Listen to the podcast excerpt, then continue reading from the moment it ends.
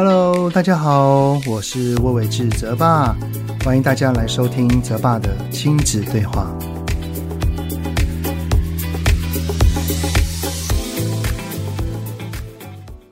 Hello，你们好，欢迎收听泽爸的亲子对话，我是亲职教育讲师魏玮志泽爸。哦耶！没有想到这一天居然来到啦，因为呢，这一集是泽爸的亲子对话，堂堂第一百集的来到耶！真的很想撒花转圈圈啊！我会如此的高兴呢，是因为在两年前在创立我自己的 Podcast 频道的时候，老实说，根本没有预料到我会坚持这么久啊。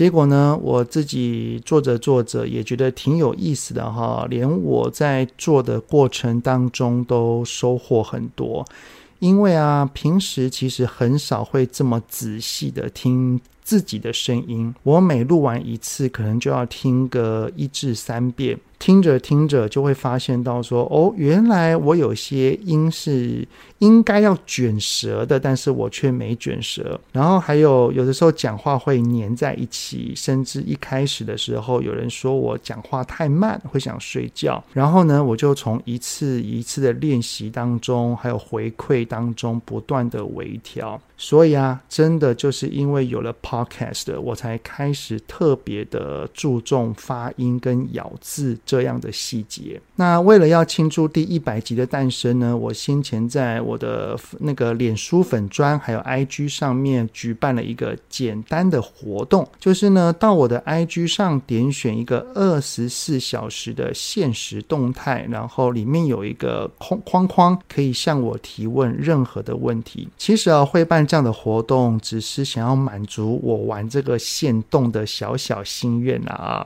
因为之前看到蛮多。人有在玩这个线动的，我也想玩玩看，然后就趁这个机会来达成愿望。真的很谢谢你们哈，让我达成了愿望。没有你们的留言啊，这个活动还办不起来呢。后来呢，我总共收到了十九个问题。不过呢，有几个是同一个人写的哈，应该是字数有限的缘故。我大概归类了一下，有私人的问题，有鼓励的回复，然后还有教养的提问。等一下呢，我会先答复私人的，然后呢再来回复教养的问题。所以呢，这一集的主题，我们就一起来庆祝百集，听友提问，你来问。我就答。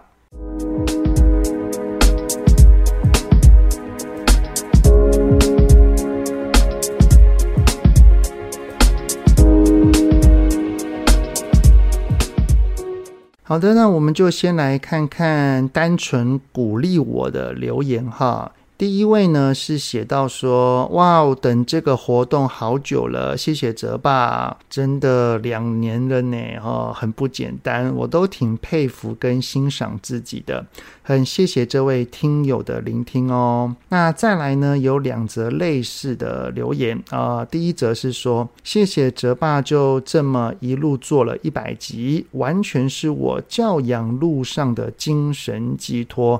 请继续做更多的一百集，然后还有另外一则是说，哇，好棒哦，一定有 N 个一百集啊，真的很谢谢你们。那之后是否会有两百、三百？其实我也不知道。我现在只能确定的是，只要有人愿意听，我就会继续录制下去。所以有在听的你们，欢迎都可以跟我说。那如果真的到时候又到了两百集的话，可以再来想一想，可以办怎么样的活动好了哈，像是来个听友专属的直播之类的，你们觉得怎么样啊？好的，那鼓励的讲完之后，我们就来看看关于私人的提问是什么啦。啊，第一个要问我的是，要怎么跟泽爸一样帅呢？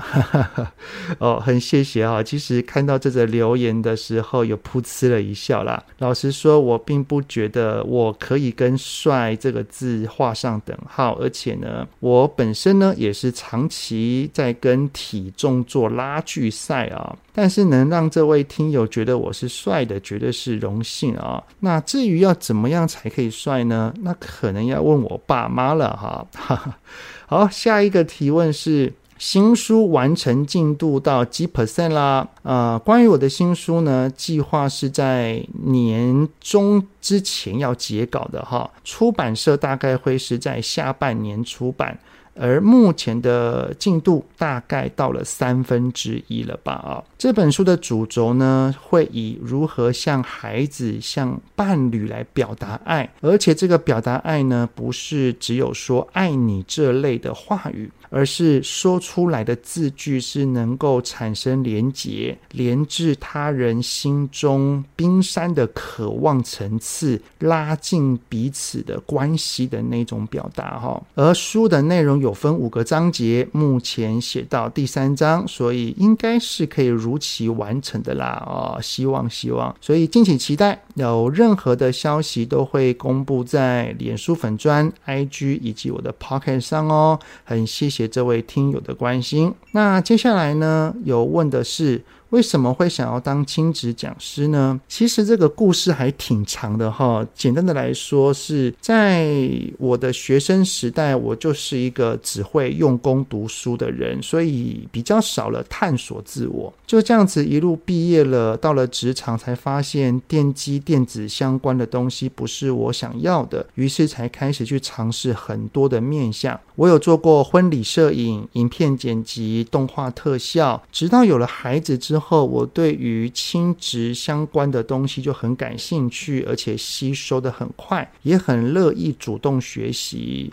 而且长期以来啊，有发现到我自己是擅长站在舞台上的，所以呢，我就尝试把亲子跟舞台做了结合，尝试看看说亲子。亲职讲师这条路可不可行？诶，没有想到做得很开心，然后也很喜欢，更有在家长的回馈上面觉得这是我可以做一辈子的事情啊！所以这就是大概我为何会想要成为亲职讲师的原因啦。那现在我的目标跟理念呢，是愿天下家庭的亲子关系都能够更好。我相信我们一定可以达成的。好，再一个就是。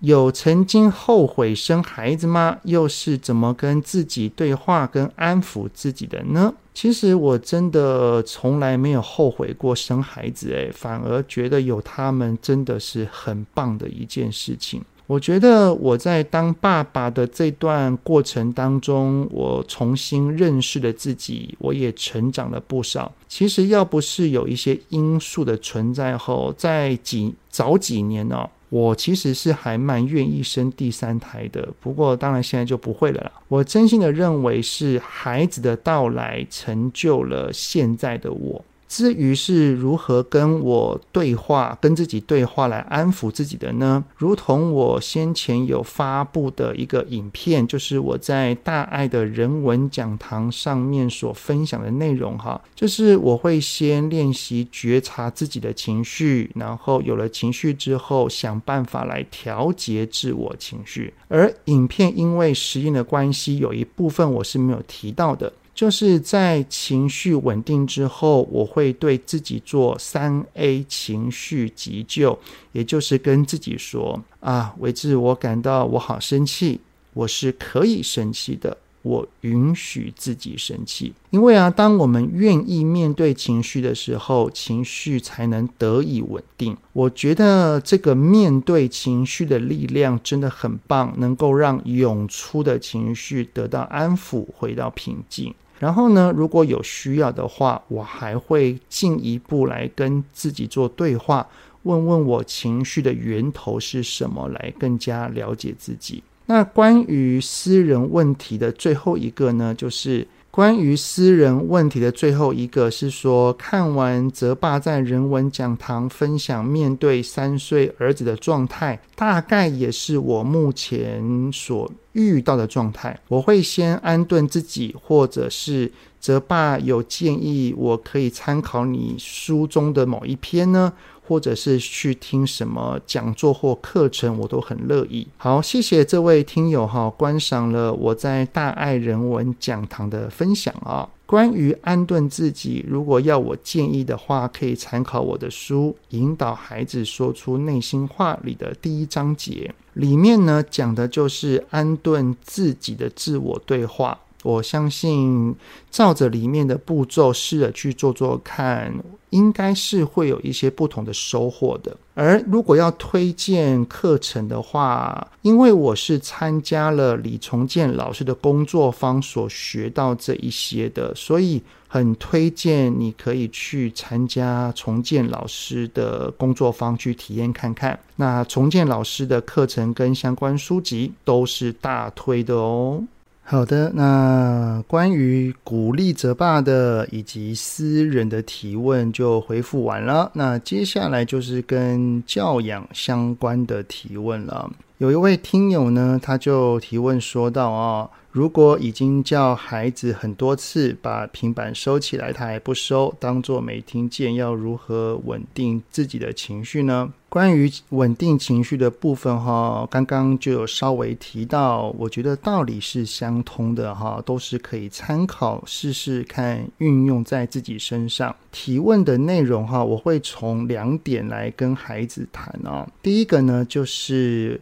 爸爸妈妈提醒了，但是他还是不收平板，以及我们讲了，他当做没听见这两点来去跟孩子去做怎么样的了解啊？首先哈，我会先试着了解他用平板是在做什么呢？如果是在做正事，像是功课啊、查资料啊，或者是学习相关的，我会询问他还需要多久，讨论有没有彼此都能接受的时间。如果不是正事的话，就是一般的，像是。是打电动啊，看影片啊，我当然也会先去了解剩多久才能结束。不过不同的是，我会提出爸妈允许的弹性时间，然后他，然后请他务必要结束了，就不进行讨论了。不过呢，如果次数太多太频繁，我也会跟孩子聊一聊，就是说下一次如果遇到时间超过了，但是还想要再用一下的话，怎么办呢？哦，例如说从下一次的三 C 时间来扣哦，都是可以进行的方法。至于当做没有听到，我们还是要看孩子几岁啦，然后还有他的性格。如果年纪太小的孩子，他基本上处理事情是用单核心的方式去处理，也就是专注在某一件事情上，比较难分心。所以呢，他没有听见是正常的。不过，如果年纪较大的孩子当作没有听到的话，原因哈多半都是因为可能已经知道爸爸妈妈要说什么了，觉得烦，所以不想回。这是可能性比较大的啦。也就是说呢，了解孩子当做没有听见的背后原因，我们再透过对话，让他明白我们要提醒的良善动机，然后请他至少要应答一声，让我们知道就好。再来呢，这一则留言是说哈，泽爸想听听关于独生子女的教养，如何更独立，如何练习与人相处的同理心之类的啊。其实哈，我不觉得对于独生子女跟拥有两个以上的孩子，这中间的教养方法有什么不同啦。比较大的差别应该是还没有去学校之前，因为东西都是独享的，而且他能够得到大人所有的爱，所以呢，到了学校遇到要分享、要跟团体相关的，就比较需要磨合。不过啦，也是有非常多用心的家长会，就是自己找那个 PG 团、共学团之类的，让虽然是独生子女，但是他依然可以跟年龄相仿的孩子一起相处，提早磨合，这都是很棒的练习哈。而独立的话呢，只要家长跟孩子之间的界限是明确的，也就是说，属于孩子的事，放手让他思考跟决定。并且他要为自己的决定负责，能为自己负责的孩子，我相信他不会是妈宝的哈。还有呢，就是与人相处的同理心，要建构一个孩子的同理心，必须要有爸爸妈妈先试着。从小去同理孩子，也就是当一个孩子有感受到被同理，他的大脑这方面的发展才会被刺激到。渐渐长大了之后，大概要到五六岁以后才会比较明显，也就是他比较能够站在他人的角度来思考了。然后越大会越好，所以这急不得的哟。接下来的提问呢，是关于家中有四岁的妹妹跟七岁的哥哥。哥哥近期面对妹妹会有两种情绪，第一个呢是抢妹妹东西，第二个呢是会命令妹妹该做什么，不该做什么。然后如如果不如哥哥的意，就会用恐吓或者是直接打妹妹的方式。当然，其实有的时候啊，妹妹也会去踩哥哥的底线。关于手足的议题哦，欢迎听完这一集之后可以往前听。最建议的是第七十二集，我与孙明仪老师的对谈。关于处理手足的大原则哈，是我们不当法官，不当裁判，而是当他们中间的桥梁者，引导他们如何才能继续的快乐相处下去，以及面对类似的事情可以如何沟通。所以啊，每次冲突之后哈，都要找兄妹俩一起来好好聊一聊。等到他们的情绪稳定之后，试着找一找他们情绪背后的需求是什么啊？例如，呃，美眉踩底线的原因是想要跟哥哥玩，只是用了不好的方式罢了。而哥哥会脾气这么大，是长期对美眉隐忍的累积啊。这个哈，也就是我们为何平时要跟孩子建立良好对话习惯的原因哈，因为当真正发生一些事情的时候，才可以借此探索出孩子的动机。不过哈，有个比较令我好奇的地方，就是呃，这位听友有写说，哥哥是最近才对妹妹这样的，所以是有发生什么事吗？还是哥哥最近有什么样的压力或是烦恼呢？通常哈，情绪的突然改变都可能会有触发点，所以这位听友可以想一想来探索一下。那关于哥哥会用恐吓跟打妹妹的方式，嗯，因为他已经七岁了，并不是学龄前的小小孩。如果他一有情绪，还是都是用原始的本能来做反应的话。我们也可以看一看哈，就是除了他最近有没有什么压力源之外，家中是否有其他的大人也会对他用类似的方式来对待他哦？如果有的话，可能就是他情绪发泄的学习来源哦。那么这个时候就要回归到大人情绪稳定的这一块了。好，再来一个提问是，女儿十岁。然后从同学口中得知有男同学喜欢她，但是我好难询问哦。女儿总是说她不知道、忘记了，所以该怎么引导孩子向我们放心的说，以及保护自己呢？哦，这个哈、哦，因为他已经十岁了。当一个孩子有一定的年纪，明明知道，但是却说不知道，这其实就是一种抗拒反应啦。如果是年龄还太小，可能是不知道怎么表达。那如果是抗拒的反应，为何抗拒呢？嗯，通常都是跟亲子互动的过往经历有关哈。也就是说，我们可以先试想一下，当我们问了孩子说不知道，此时他的感受是什么呢？是烦躁、害怕、担心，还是无奈呢？哈。依照我们对他的认识，哪一些几率会比较高？然后我们就可以往下再做探索。像是烦躁的话，是因为觉得爸爸妈妈又要讲大道理了呢？害怕的话是不想被骂、被处罚吗？无奈的话是觉得爸爸妈妈想太多哦。假使这一些假设是有说中的话，我们就可以再进而想一想，我们曾经跟他有发生过类似的事情，然后让他也有这样的感受或想法的吗？如果有的话，哈，我们就可以从这个点去跟孩子做和解的动作。相信只要彼此和解了，孩子就比较愿意跟我们谈下去了，哈。然后呢，要怎么跟女儿说要保护自己呢？呃，我推荐两个很棒的方法。第一个就是用社会新闻的方式，以聊天分享哈来跟孩子慢慢聊，只是在聊一个事件，聊彼此的想法，不用太严肃。第二个呢，就是用爸爸妈妈自身的恋爱故事来包装道理给孩子听。诶，这个很神奇啊、哦！孩子不爱听道理，但是都很爱听爸妈的故事，真的很有效哦。快要回答完了哈，下一个呢是姐姐八岁。然后从小有了朋友就忘了家人，有的时候呢也会抢七岁妹妹的朋友，造成妹妹患得患失。首先哈，我们要去想的是，姐姐她这样的行为是故意的吗？也就是故意忽略家人，还是故意抢妹妹的朋友呢？如果不是故意的，那就是天性使然了嘛。如果是天性的话，这其实是一个很棒的性格，诶，这就表示说。他可以自在的与人友好，然后把人往他身旁拉近。哇，他将来一定要找一个与人交流的工作，肯定是大放异彩的哈。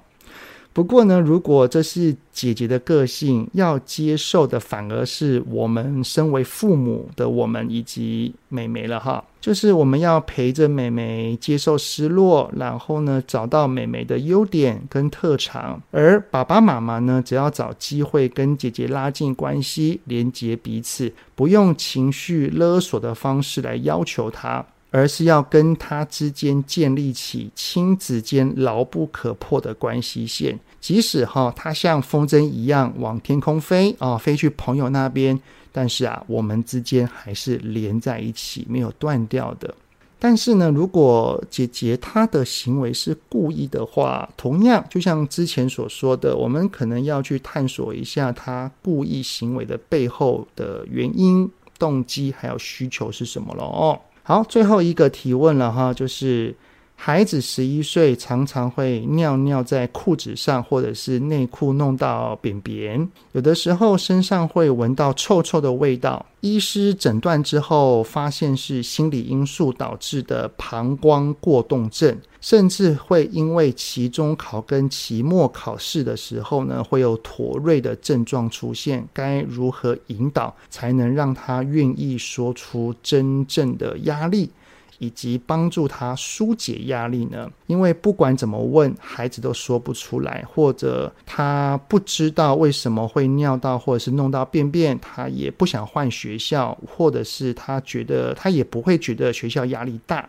好，谢谢这位听友的提问哈。由于我不是这块的专业，所以不太能说跟专业症状相关的建议啦。既然呢已经有去看了医生诊断，然后也知道是什么状况，我觉得都都是好事。至少知道他怎么了，我们知道他不是故意的，他也不想这样。那相信哈，知道孩子的状况。身为爸爸妈妈的我们的内在一定是会焦虑的啊！我们可以先试着稳定自己，因为呢，只有爸妈的情绪是稳定的，才能够在对话上面是平和的。一个平和的语调跟姿态，孩子才会在我们面前放松下来，然后慢慢的阐述他的内心话。关于探索压力源哈，我先引用引导孩子说出内心话里面的一个对话技巧来给您听听看啊。那这个对话技巧呢，叫做有范围的选择题。我们可以先思考一下孩子有哪一些可能的压力来源，然后呢，以感受为切入点。把这一些有可能让他感受到压力的，以选择题型的方式来询问看看啊，像是啊，孩子啊，你今天会感到心中闷闷的不舒服吗？啊，那孩子啊，你会感觉到今天心情很烦、很不开心吗？哦，有哦。那你记得发生什么事情的时候，让你有这种感觉呢？什么时候会让你这种很烦的感觉变多呢？那孩子啊，那让你有这种闷闷的感觉，是在跟老师相处的时候，是在跟同学，还是在考试的当下，还是要回到家面对爸爸妈妈呢？哇，是老师啊。那老师有说了什么，或者是做了什么，让你感到闷闷的不舒服呢？就是像这种类似的提问方式，我们可以慢慢的把范围给缩小，然后进而找到它的压力来源。当然啦。呃，我们的孩子压力很大，然后出现了一些身体的症状，所以知道压力源是重要的，但是适度的排解也很需要，特别是他已经有妥瑞的状症状出现了哈，所以让孩子去做适合的运动，投入在自己热爱的兴趣之中，这一些啊，都是能够让压力得到比较舒缓的方式哦。好的，哦，那个一百集的听友提问都回复完啦，真的很开心哦！谢谢你们满足了我这个小小的心愿，很开心这两年的时间能够用声音的方式陪伴着你们一起度过了许多亲子育儿的时光。那接下来的这几年呢，也还请你们多多指教啦！再次感谢泽爸的亲子对话一百集。有你们的聆听，才会有这个频道。所以有任何想听的内容，都欢迎在 Apple Podcast 底下先五星按个赞，然后再留言告诉我哦。泽爸的亲子对话，我们下次再见喽，拜拜。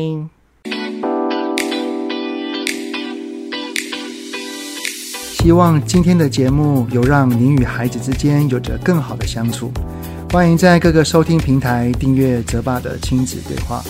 如果是用 Apple Podcast，请以五星按赞给予肯定，也欢迎留言，我们一起讨论哦。如果有想要听什么亲子的议题，请欢迎告诉我。愿天下家庭的亲子关系能够更好。泽爸的亲子对话，我们下次见。